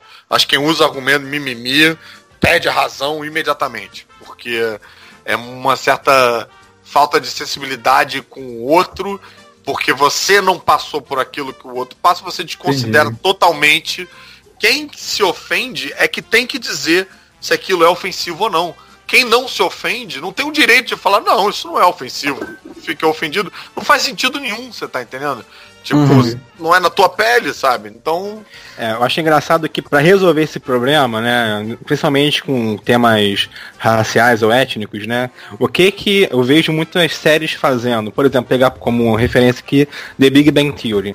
É uma série que é cheia de piada de judeu, de indiano, né, de um montão de coisa, mas quem faz a piada do judeu é o personagem que é judeu. Ele tem licença para fazer. Uhum. Tem Faz- até um episódio do Seinfeld, né? Que o Seinfeld desconfia que o dentista dele se converteu ao judaísmo só pra fazer piada de judeu. Isso, verdade. Não, e o. Genial, o- né, por cara? exemplo, tem aquele Raj que faz piada lá sobre xenofobia, né? Coisas que é fora dos Estados Unidos lá, de indiano, tudo, né?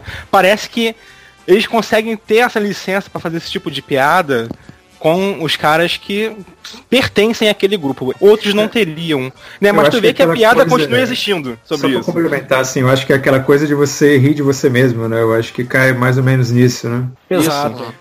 Mas tem muita coisa assim que, pô, isso já deixou de existir, essas coisas e tudo mais assim, mas não, se for parar pra ver, né, no aspecto geral, tu vê muitas dessas piadas acontecendo, mas dessa É. forma, né? Mas assim, Daniel, é- eu acho que também rola muito assim. Você até pode ser um cara branco e ir lá e fazer uma piada, sei lá, sobre racismo, sobre negros e tal. e não ser ofensivo, mas assim, você vai ter que se esforçar muito, pensar muito, sabe, É. a cabeça Vai pra ser bem bom, mais né? difícil, velho. E se aí, você conseguir, puta que pariu, parabéns pra você. Você fica bem mais foda se você consegue É. fazer isso Uhum. elaboradamente. É bem mais difícil do que você fazer, subir no palco pra fazer piada de preto, sabe? Que nem, sei lá. Tipo o Chris Rock. O 80. Chris Rock faz muito isso, né? Ele. Esse mesmo exemplo, né? Ele tem licença pra fazer isso. É isso, né, cara? Meio que a comédia vai se adaptando à sociedade. Isso é uma adaptação, como a gente falou aqui anteriormente, né? Acompanhou a sociedade e agora o que se fazia piada antes.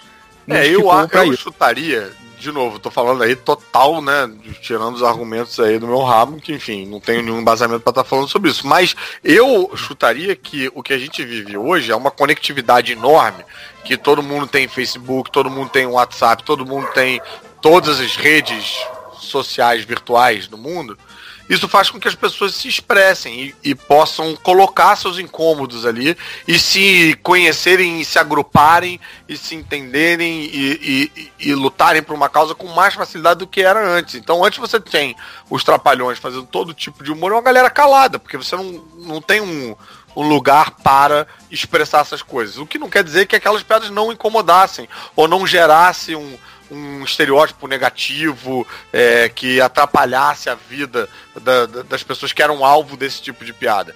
Então, eu chutaria que esse momento que a gente vive de transparência e de ah, opiniões em tudo quanto é lado, tipo, o nego coloca opinião em foto Instagram, sabe? Isso, Isso. é, isso faz com que a gente passe a ter que ficar mais atento ao outro e não pensar só no, no, no seu, no, no, no seu jeito de falar. Traçando um paralelo bem, com, bem forte com o universo nerd, já tive essa discussão algumas vezes em relação a spoiler. Eu tenho um grupo de, de quadrinhos e que o spoiler lá é levado muito, muito a sério. Tipo, a gente faz cerco de filme, só, só comenta sobre o filme quando todo mundo viu o filme, blá blá blá blá.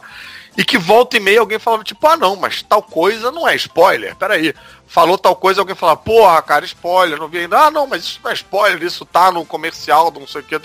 E aí a regra que a gente desenvolveu lá no grupo é quem determina se é spoiler ou não foi o cara que recebeu o spoiler. Não é o cara que deu o spoiler. Você não pode falar, tipo, tal coisa não é spoiler e sair falando a merda que você quiser.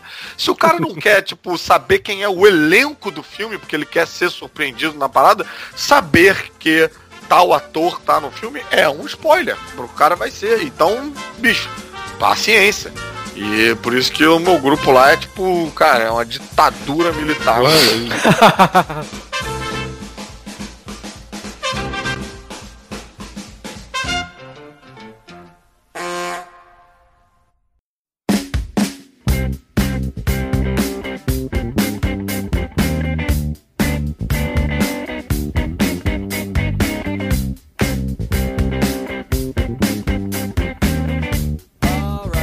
Hein, Caruso, é, a gente já falou assim al- alguns nomes, né, da- de referências da comédia, né, que foram pra gente, né, tipo os Trapalhões, tipo Chaves, etc.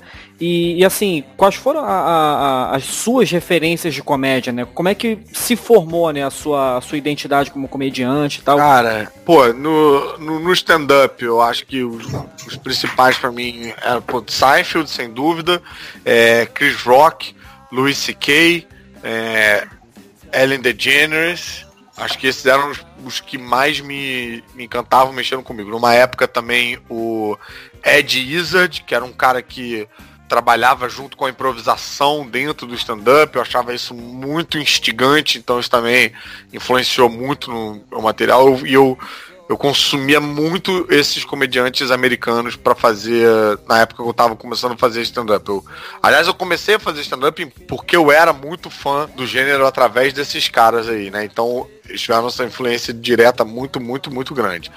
É, na comédia como um todo, Monty Python é a, é a- é a Ah, Bíblia. De todo mundo. Monty Python é um negócio que assim, eu fico impressionado como é um humor que, cara, é, é da Inglaterra, do final da década de 60, tem tudo pra não funcionar mais e a parada funciona ainda hoje. Porque eu Com acho certeza. que é o mais. É o humor mais na essência, é o estado mais puro do humor e de pessoas que estavam buscando a comédia mais verdadeira ali. É, você vê é, é, bastidores sobre eles e livros e coisa e tal, tal, tal, como os caras eram dedicados a tá, isso é engraçado, mas o que, que deixaria isso mais engraçado? Porra, não, talvez se trocar isso aqui, isso aqui é engraçado, mas isso aqui não é tão engraçado, vamos colocar esse personagem diante com outro personagem. Era uma dedicação pela comédia que eu acho que é, gera frutos até hoje, que faz com que o negócio fique engraçado até hoje. Então isso não só eu consumo como espectador e como fã, mas como profissional, assim, quase como objeto de estudo, assim. E... Pô, é, Hermes e Renato não? Hermes e Renato, cara, é porque a gente é de gerações diferentes, né? Hermes e Renato eu já vi bem mais esporadicamente, assim.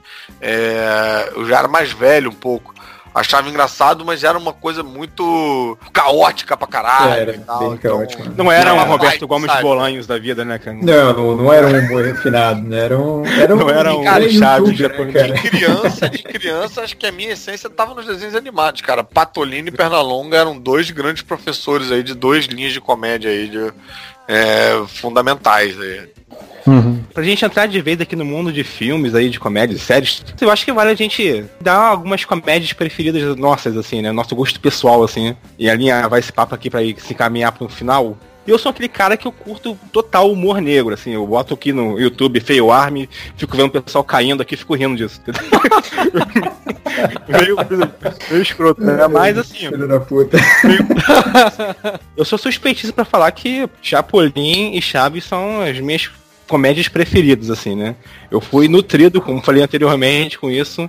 E eu acho que tem umas críticas sociais lá, por debaixo daqueles panos tudo lá de, de Ele jargão. tava no Netflix um tempo, não tava? Ou, ou, ou ainda tá, ou já saiu? Se você quiser assistir Chaves, em qualquer horário, tu botar no SBT, tá Você, no você Chaves. põe no SBT, cara. É caso de família Chaves, em todo momento.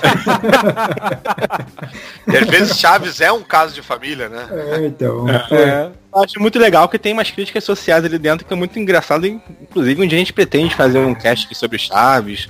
Mas assim, é que eu tenho como referência assim, de comédia e o Jim Carrey, né, cara? Jim Carrey, pra mim, os filmes do Jim Carrey. Cara é bem mestre mesmo. Mentiroso é uma, é um, porra, uma aula aí de controle corporal que o cara faz. Verdade. Pô, pior que eu, sabe o que eu gosto mais dele, cara? É eu, eu mesmo e Irene. Poxa, merda. Demais, cara. Esse Cara, é tinha uma cena do eu, eu mesmo Irene que eu me mijava de rir, cara. Que ele vinha dirigindo no carro assim na estrada e a menina aponta no pescoço dele. Ele olha devagarzinho e tinha uma aranha no pescoço dele. Aí sai e a cena já mostra o carro, tipo assim, desesperado, freando e ele saindo correndo pro mato, assim. Tipo assim, um- uma coisa boba, sabe? Cara, eu me cagava de rir disso, cara. Ele quando pegou o microfone no supermercado, né? Olhou, ah, creme vaginal, alguém pode ver o preço do creme vaginal. E aquele cara que, poxa, ele fazia funcionar, né? Qualquer roteiro que escrevesse pra ele, né? Cara que a graça tava nele, assim, né? Tem um, tem um episódio do Jim Carrey naquele Comedians in Car Getting Coffee com o Seinfeld, que é bem bacana, cara. Que é o Seinfeld entrevistando ele. Ele hoje em dia, né? Tipo, porra, bem, bem, bem maneiro.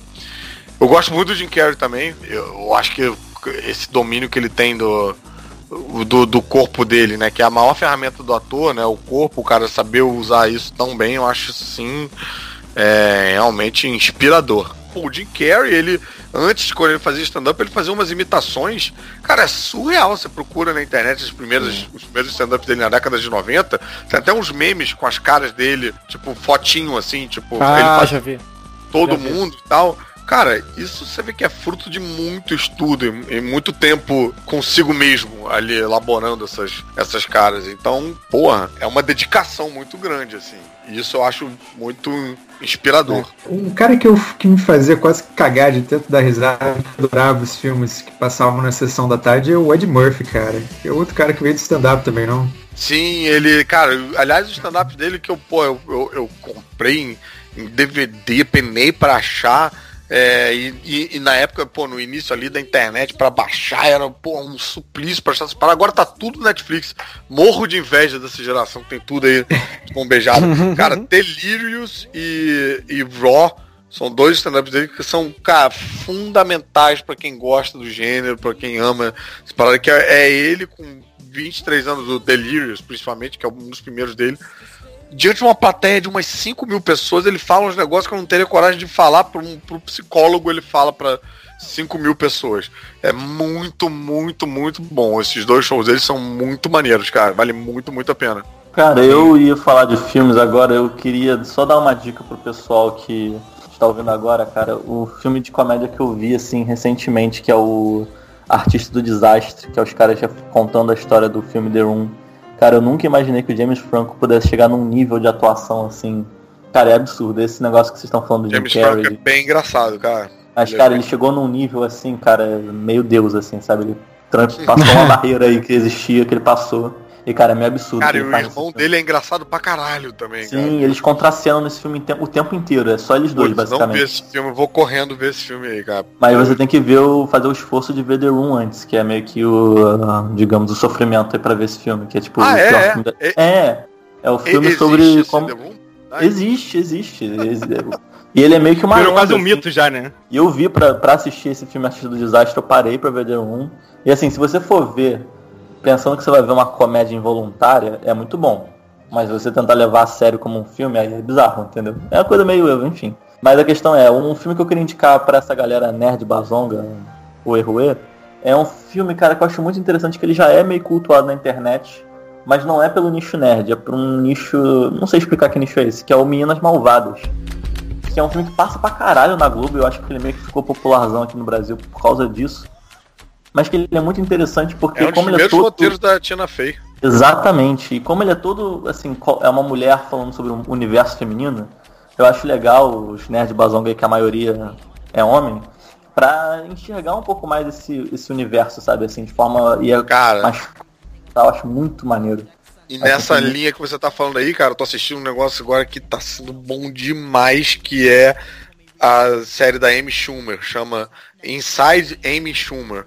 Cara, a terceira temporada é matadora num grau, cara. Ela faz cada sketch foda. Tem um sketch que ela faz que chama Unfuckable Days. Que é, tipo, ela falando de. é- Ela tá andando no parque e aí ela encontra a Tina Fey, a Julia Louis Dreyfus lá, que era a Elaine do Seinfeld, é, uma outra atriz que eu, porra, não lembro o nome, e elas estão comemorando o dia que a Julia, a Julia Louis Dreyfus se transformou em unfuckable, em incomível. E ela assim, mas o que, que tá acontecendo? Tava, ah, não, é porque chega uma idade que pra Hollywood a gente, a gente para de ser é, é, atraente e passa a ser incomível. E a gente passa a fazer papel de mãe. Tipo, você não lembra que a, a Sally Fields era a mulher do Tom Hanks no filme tal e no filme seguinte ela fez a mãe dele em Forrest Gump? Porque ela, ela atingiu essa idade.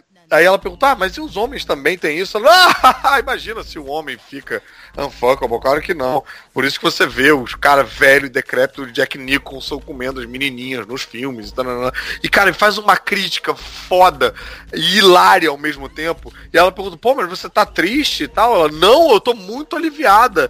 Não preciso mais me preocupar, eu posso usar moletom, posso usar... Cara, é engraçado para caralho, cara. Tem um outro sketch também que chama é, 12 Angry Men Inside Amy Schumer, tipo, que é uma paródia de 12 Angry Men, que é um tribunal filmado como se fosse filme antigo da década de 50, que é uma, né, uma paródia esse filme, de 12 homens decidindo se ela era gostosa o suficiente para aparecer na televisão ou não. E os homens são todos toscos e horrorosos. Cara, tem Jeff Goldblum fazendo o papel ali, Nossa. Paul Giamatti. As participações são, cara, Inside Amy Schumer, pra quem ama comédia, é uma série assim fundamental. E pra quem, porra, quer ficar antenado nas discussões de gênero de hoje em dia, cara, essa também essa você ganha em dobro. Você vai ter uma comédia foda e vai ter uma discussão muito interessante. Aconselho ver com, com as namoradas, esposas e tal, porque Tem na Netflix? é muito elucidativo. Não tem no Netflix, cara, eu tô vendo em DVD. É uma série do Comedy Central. Não deve ser difícil de achar na, na internet. Bom, é, eu já citei aqui que Os Intocáveis foi um dos filmes de comédia, assim, que não é basicamente de comédia, né? Mas tem coisas de comédia realmente que valem muito a pena, né? Que foi Os Intocáveis. Mas é assim, eu, eu gosto tanto assim de uma comédia mais construtiva, né? Como por exemplo o Monty Python, que o, que o Caruso citou aqui. Mas eu também gosto da comédia escaralhada, né? Por exemplo, o Partoba. Uma parada que eu, que eu rio assim absurdamente o dia inteiro. Né? É um fail É. army é, antigamente. né? É, feio arma atualizada, né? Então, quer dizer, E a é, é narração aquela do coisa... Bartob é muito boa, né, cara? Narração. Exatamente, Às vezes o, cara. o, o vídeo não é nada engraçado, mas a narração consegue extrair o riso. de Você. Pô, mas pra aproveitar aí o gancho pra, falar, pra indicar um, se alguém estiver procurando Monty Python pra ver, eu aconselho começar pelo Em Busca do Cálice Sagrado. Esse é o melhor, Aham, cara. esse é o melhor. Puta, esse, ô, cara, os cavaleiros que dizem Ni, cara. Eu lembro que eu Porra, ri cara. tanto. de- Nossa. Esse filme, a cada dois, três anos eu vejo de novo e eu rio de uma parte diferente cada vez que eu vejo o filme, cara. Puta, esse filme eu acho que vale bem a pena. Eu acho que pra galera que curte um pouquinho de comédia, né, é obrigatório conhecer Monty Python, né, cara? Sim. Botar aí em dia aí, porque, pelo amor de Deus. É. Tem a vida de Brian também do, do Vida Python. de Brian é é sensacional, cara. Já que o Bruno puxou um negócio nacional aí, eu só queria também aproveitar que eu sempre sou o cara que gosta de puxar, puxar coisas nacionais. Tá sempre ressaltando melhor. as qualidades dele. É o melhor Tarja É que você é o melhor Taja Catcher de todos.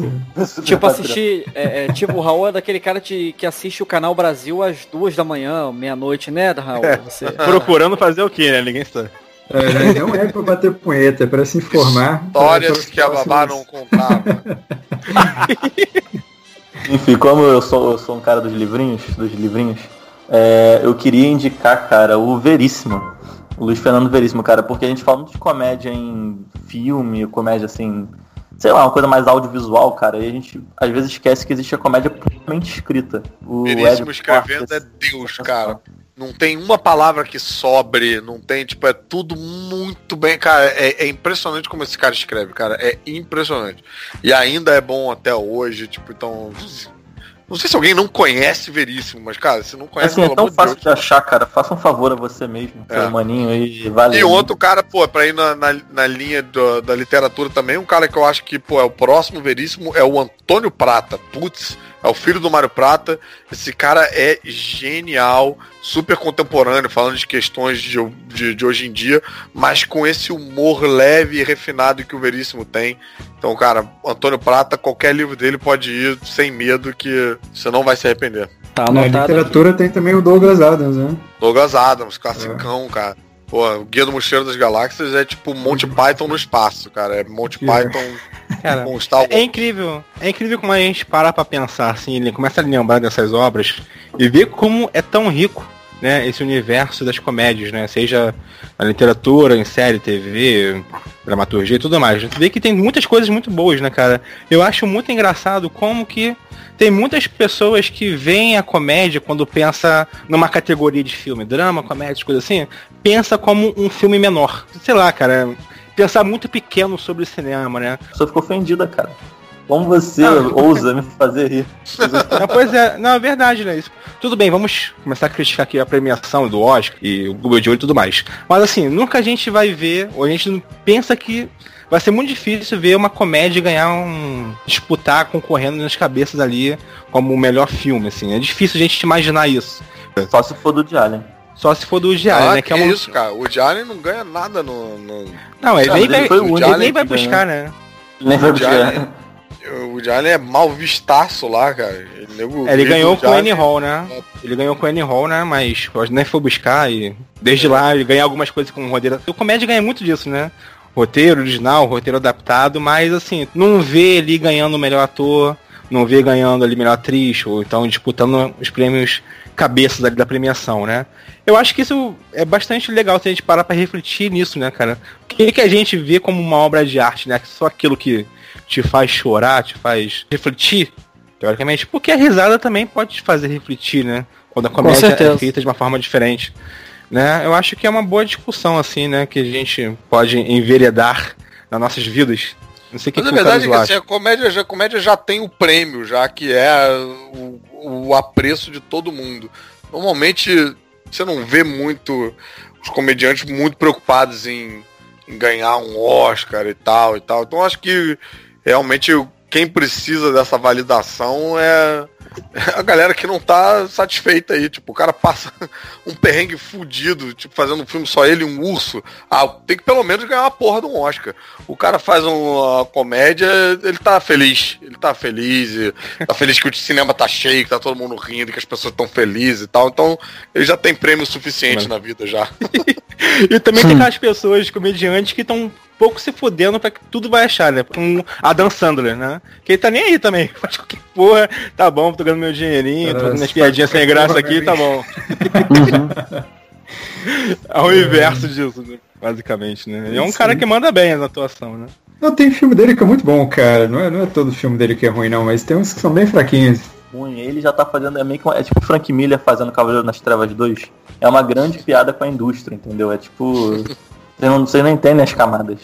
É, tá Pô, mas tá aí, cara, disso que a gente tá falando aí, de indicação de filme, e pra abordar o tema da comédia, em especial de stand-up, que a gente falou bastante aqui, tem aquele Funny People do Adam Sandler, que é do, do Apatow, com Seth Rogen, é, que aqui ficou, eu acho, como... Tá rindo de é, quê? tá rindo de quê? Boa. Que, cara, é um, é um puta filmão, assim, pra discutir essas coisas do, do, do humor, o que, que faz o humor funcionar, o que não faz funcionar. O filme tem uns sérios problemas, né? Ele tem uma barriga enorme, o filme é muito, muito... E eu não tô me referindo ao Seth Rogen, obviamente, mas o filme, ele tem uma... Ele, tem, ele é longo pra caralho e tal, tem, um, tem tipo um outro filme dentro do filme. Mas pra quem ama a comédia, pra quem pensa em, sei lá, seguir por esse caminho, esse filme é muito bacana, cara, porque ele mostra aí também um, uns bastidores meio sórdidos do, do meio. Ah, show de bola, cara, legal. É isso, né, cara? Espero que você tenha curtido aqui o papo nosso sobre comédias, né? A gente tentou trazer toda né, a experiência do Fernando Caruso aqui pra gente, mas também debatendo um pouquinho o assunto. E espero também que o Caruso tenha gostado aqui de gravar com a gente, não tenha sido um sacrifício tão Se não enorme. gostou, por favor. Se não gostou, a gente vai, Pô, publicar, a gente não, vai não, postar cara, assim muito mesmo. obrigado pelo espaço que vocês me deram aí. Obrigado aí pela, pela janela e pela atenção. Caruso, como é que as pessoas podem te achar além do Zorra, né? Tá aí, eu sou super Caruso no Twitter e no Instagram. Eu tenho uma fanpage no, no Facebook, eu tenho o Facebook pessoal, mas tenho lá a fanpage. Eu tenho o meu site, que é meu portal nerd, que é o cavernadocaruso.com.br. Ali eu tô só falando nerdices. Todos os podcasts que eu participo estão lá, então tem tipo um arquivo enorme com todos os podcasts que eu já fiz na vida. Se você quer ver todas as minhas participações no MDM, tem lá. Tipo, você clica em MDM, vai estar só todos os que eu fiz. A mesma coisa com os podcastinadores. Todas as participações no Matando Robô Gigante, enfim, tá tudo lá. Fez um Caruso Cast, né? Na verdade. aí. É, praticamente isso. Como eu não sei fazer podcast sozinho, eu peguei todos os podcasts dos outros e montei ali a minha coxa de retalho. É, aí também tem lá o meu canal no YouTube, que é o youtube.com barra Caverna do Caruso. Somos os três elementos, eu, o Ulisses Matos o Rafael Studart, discutindo sobre as coisas mais inúteis e tal. A gente sempre se diverte muito falando, então eu ia ficar muito feliz se os ouvintes aqui do Tarja fossem lá e se inscrevessem, é, ajudassem a divulgar, porque Fica a dica aí. é, na internet, cara, na internet eu, eu, eu sou um anônimo ainda procurando espaço. Os vídeos têm tipo 4 views, é uma tristeza. Então eu ficar muito feliz. E tô aqui mendigando view, tipo, descaradamente, pedindo ajuda aí de vocês. Ah, e também, cara, quem entrar lá no- na Caverna do Caruso, por favor, entre na minha coluna e converse comigo, porque eu também sou super carente de comentários. Eu fico lá indicando o quadrinho louco pra alguém falar, ah, já li, ah, nunca li, ah, mas onde é que eu acho? E, cara, ninguém entra lá pra falar comigo. Acho que é arte de Caruso, eu comentar. vou aquecer o seu coração e dizer que eu comprei Freshman é, depois de, de ler no Caverna do Caruso. Tá brincando, vale- Pô, você leu quando tava no abacaxi voador, você leu, tipo, lá Exato. atrás. Caraca, cara. Cara, bicho, não podia te amar mais, cara. Não, você vê que muitas das vezes a gente acha que não tá atingindo ninguém, né? Tipo assim, você é um cara, pô, já conhecido, um um ator né, da Globo, né? A gente também mexe muito com isso, que a gente escreve crítica, escreve um montão de análises aqui e não chega a comentar. A gente acha, poxa, a gente tá atingindo ninguém, vamos desistir desse negócio aqui e tudo mais. Mas na verdade a gente tá atingindo, a gente tá nem sabendo. Isso que é muito foda, né? É, cara, e que por isso que é importante a galera mandar e-mail. Pô, você gosta do Tarja? Manda e-mail pro Tarja falando, eu gosto do Tarja. Só isso, cara. A gente gosta, a gente gosta de receber um feedback. né, É, cara, cara, verdade. Manda Assim, só uma assim, coisa só. é, por exemplo, a galera que vem falar comigo de parada de televisão, eu fico feliz e tal e tal, mas, cara, a televisão tem um alcance enorme. Agora, quando o cara para pra dizer que ouve meu podcast, meu irmão, só falta eu chorar e abraçar o maluco, sabe? De, de alegria de saber que a parada tá chegando em outros lugares e que tem gente que consome e tal. Então, Porra, expresse-se aí, porque as pessoas expressam só ódio e, de, e desagrado. Quando a pessoa não gosta, mesmo, não o que vem de chuva de ah, vocês erraram quando falaram de não sei o que, não gostei, blá, blá. mas falta o basicão, falta o tipo, porra, tô acompanhando vocês desde não sei quando, o primeiro que eu vi foi tal, eu gosto disso por causa disso, então, pelo amor de Deus, gente, não deixa a gente falando sozinho, não. Entra aí no, nos canais.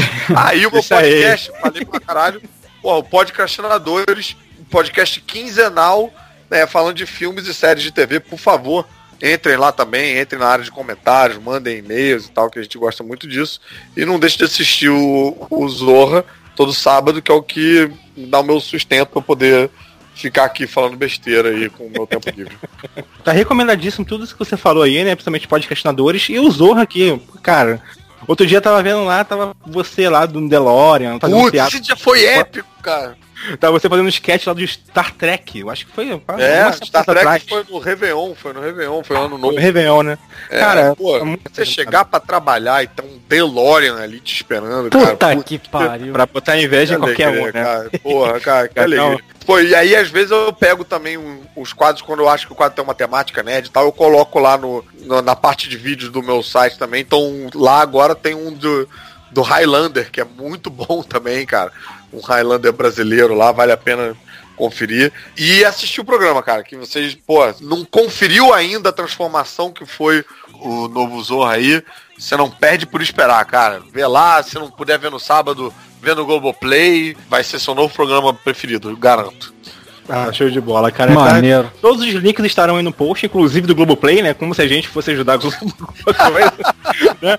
Mas estarão tudo aí no post, quiser conhecer todos os trabalhos aí, que não são poucos, né, do Caruso aí na. Pô, agradeço imensamente, agradeço imensamente. Lembrando pro ouvinte, se quiser participar aqui com a gente, só mandar e-mail para contato.targenerd.com.br ou então deixar aí no comentário né, que vai interagir com a gente, a gente pode, quem sabe, né, ler o seu, sua mensagem. Não, a gente vai ler, a gente não recebe nada. Deixa a gente fingir que a gente é grande, cara. Deixa a gente fingir que a gente é grande. Todo esse discurso, por favor, mande um recadinho, mande nem que seja um nude. Sem, sem preconceitos. Caruso, brigadão, até a próxima. Pô, Espero que você possa voltar aqui outras vezes pra gente bater esse Valeu, papo. cara. Obrigado aí, obrigado pelo convite aí, obrigado pelo carinho, obrigado pela atenção. Sucesso aí no podcast de vocês. Só tenho a agradecer. Valeu mesmo, galera. Bola, Valeu, um Caruso.